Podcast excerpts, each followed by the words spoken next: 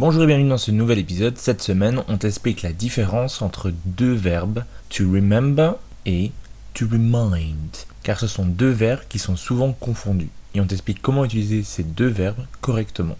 Avant de commencer, on te rappelle comme à chaque épisode de t'abonner, de mettre 5 étoiles sur ta plateforme d'écoute et de partager le podcast sur tes réseaux sociaux. Pourquoi on le rappelle à chaque épisode? Parce que c'est super important. Toutes ces petites actions qui prennent quelques secondes font une différence énorme pour nous. Ça permet de rendre le podcast plus visible, plus écouté et ça nous encourage à continuer. Pensez-y.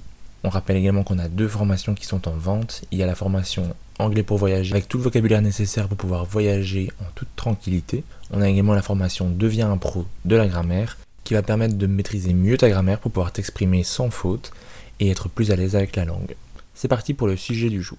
Alors on commence avec le verbe to remember, qui peut se traduire en français par se souvenir ou se rappeler. Il a alors le sens opposé de oublier, donc en anglais to forget.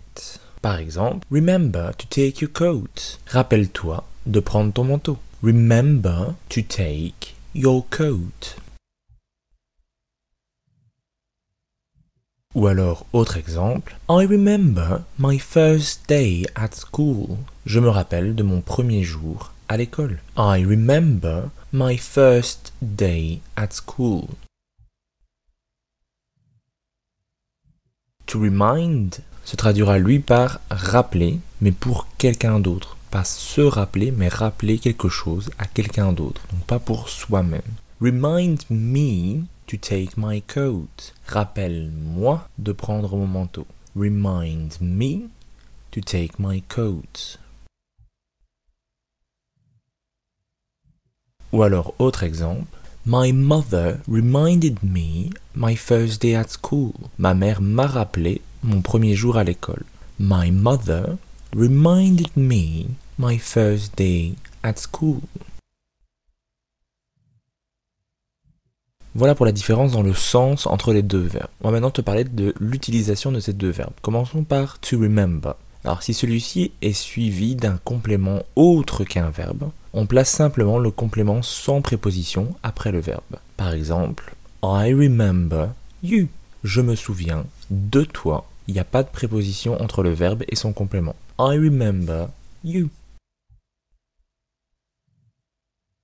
Ou encore, I remember my first day.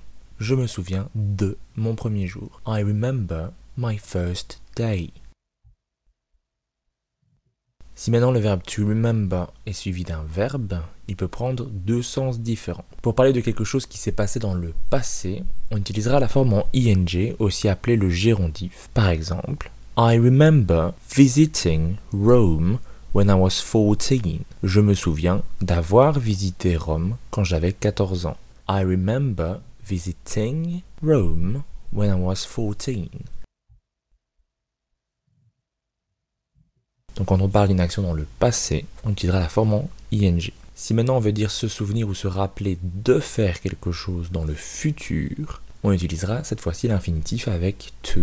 Par exemple, Remember to visit this museum when you will be in Rome. Rappelle-toi de visiter ce musée quand tu seras à Rome, donc dans le futur. Remember to visit this museum when you will be in Rome.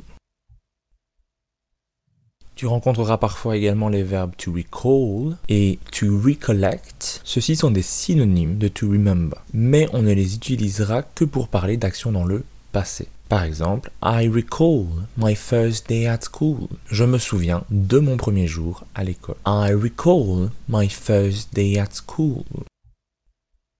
I don't recollect visiting Rome. Je me souviens pas d'avoir visité Rome. I don't recollect visiting Rome.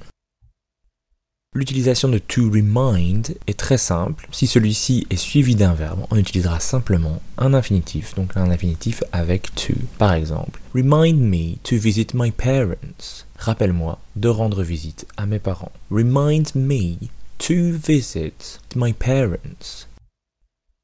S'il est suivi d'un autre complément, on utilisera la préposition of. Par exemple, You remind me of your father. Tu me rappelles ton père. You remind me of your father. Ou alors autre exemple, Remind me of my appointment, qui veut dire rappelle-moi mon rendez-vous. Remind me of my appointment. Voilà pour les différences de sens et d'utilisation entre to remind et to remember.